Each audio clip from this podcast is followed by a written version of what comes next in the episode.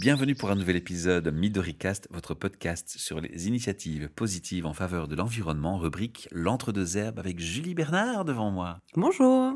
Merci de revenir à mon micro. En fait, tu l'as pas quitté depuis tantôt, mais ça, les gens ne le voient pas. Et on va parler euh, maintenant de l'huile de coco. Oui. C'est un sujet que j'aime bien parce que moi, j'aime le coco. En général, à boire, à manger. Ouais, et ici c'est vraiment l'huile, donc c'est vraiment la partie grasse. C'est celle que je connais pas. C'est celle que je connais pas. Ah, Moi, c'était boire et manger, mais la partie grasse, je connais pas. Alors, je vais apprendre plein de choses grâce à toi, comme d'habitude, et comme tous nos auditeurs. Alors, let's go, c'est parti pour l'aventure coco. L'huile végétale de coco, elle est obtenue par pression des noix fraîches. Donc c'est différent de l'huile de copra qu'on retrouve pas mal dans le commerce, qui elle est obtenue à partir des noix séchées. Ah, mais j'ignorais, tu vois la différence. Déjà Une grande différence. Donc ici, on parle vraiment de celle qui est obtenue à partir des noix fraîches. Oui, on rappelle que tu n'es pas trop fan de tout ce qui est séché. Euh, ça dépend. Si, si, toutes les plantes séchées, ah. il y a de l'intérêt, mais ici, euh, l'huile de copra, c'est vraiment utilisé simplement pour, euh, pour l'industrie agroalimentaire, donc on va éviter. D'accord. Je les aime pas trop. Ouais, moi non plus, donc tu peux y aller.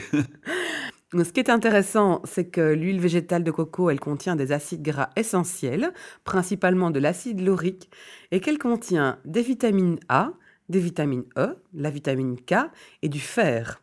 Et donc c'est vraiment un trésor pour la peau et pour les cheveux. Voilà, faites le plein de vitamines et de fer. Alors, on va l'utiliser dans quel euh, cas?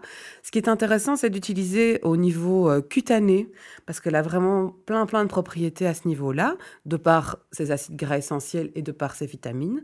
On l'utilise beaucoup pour les peaux sèches, et ça me fait simplement penser ben, aux endroits où pousse l'huile de coco. Généralement, ça pousse dans les parties plutôt tropicales et les parties plutôt, soit l'Afrique, l'Amérique latine, etc., qui sont des zones où les gens ont la peau plus foncée et souvent plus sèche, et on voit souvent, euh, c'est bête, hein, mais les gens utiliser ça. Il y a même des publicités dans lesquelles on a utilisé ça pour, promouvoir des produits soi-disant à l'huile de coco.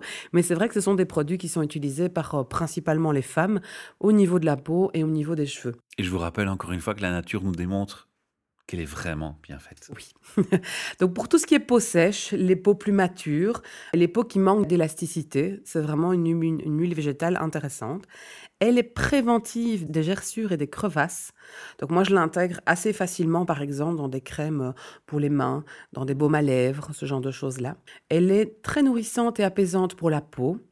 Elle restructure et elle lisse le cheveu. Elle est antipelliculaire. Donc voilà déjà un petit package de propriétés intéressantes rien qu'au niveau de la peau et des cheveux.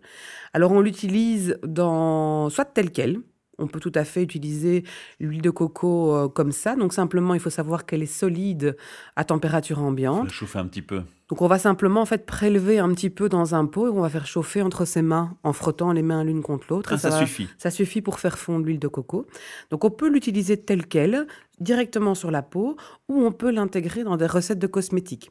On va par exemple l'intégrer dans des crèmes nourrissantes, dans des baumes à lèvres, dans des masques pour les cheveux, dans des gommages pour le corps, dans des gels coiffants. On peut l'utiliser pour les femmes enceintes en préventif des vergetures.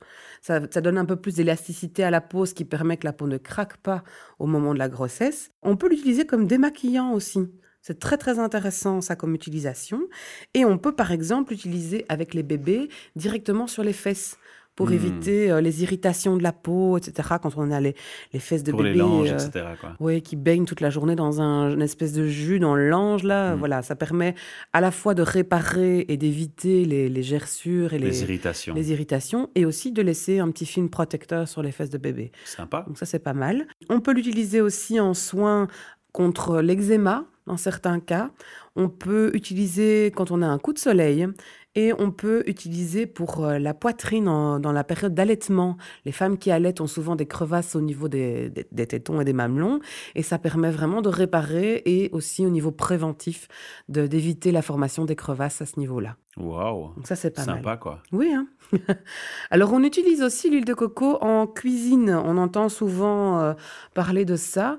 En fait, l'intérêt de l'huile végétale de coco, c'est qu'elle supporte en fait des températures très très hautes. Donc, c'est vraiment une huile végétale qui va pas se transformer aussi vite que d'autres et elle a un apport nutritionnel faible par contre. Donc, il n'y a pas de protéines, il n'y a pas de minéraux. Donc, c'est vraiment juste le côté supporter les hautes températures qu'on va aller Qui est chercher. intéressant, quoi. Voilà, Mhm. tout à fait.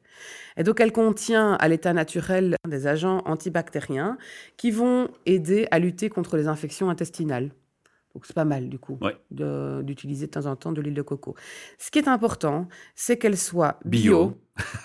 On l'a dit encore. de première pression à froid. Toujours. Donc, ça. ce qui permet de garantir qu'elle n'ait pas été chauffée pour l'extraire plus facilement. Mhm. Donc ça, vous allez souvent trouver hein, des huiles végétales meilleur marché, mais elles ont été chauffées. Et donc, il y a plein de choses qui sont perdues ou transformées dans- dans- au niveau moléculaire. Donc, c'est intéressant de vraiment garder cette première pression à froid. Ça, c'est une règle qu'on peut maintenir pour beaucoup de choses. Pour toutes hein. les huiles végétales. Disons que le rendement est moins bon et moins rapide, mais vous avez de la qualité à la sortie. Mhm. Donc ça, c'est important. Alors, une dernière petite utilisation, ça c'est un clin d'œil à un podcast que j'ai déjà fait. En fait, vous pouvez utiliser l'huile de coco comme lubrifiant. Et donc, simplement, c'est un vraiment idéal comme euh, bah, simplement les personnes qui ont des problèmes à ce niveau-là, les femmes qui ont des, des problèmes de sécheresse va- vaginale, ben voilà, vous avez un petit peu d'huile de coco chez vous, vous en servez comme lubrifiant. Simplement, ne jamais l'utiliser avec un préservatif, c'est pas compatible. D'accord. bah Donc voilà. c'est pour les vraiment quand vous êtes en couple avec quelqu'un. Et on fait référence aux deux capsules déjà enregistrées sur les aphrodisiaques au naturel. Julie, merci pour ce partage de, de passion, comme d'habitude, et de savoir. On rappelle aux auditeurs qu'ils peuvent euh, te contacter, demander ou participer à des ateliers de groupe ou privés. Et tout ça se trouve sur ta page Facebook L'Entre-deux-Herbes ou sur ton site internet. Voilà, À bientôt! à bientôt.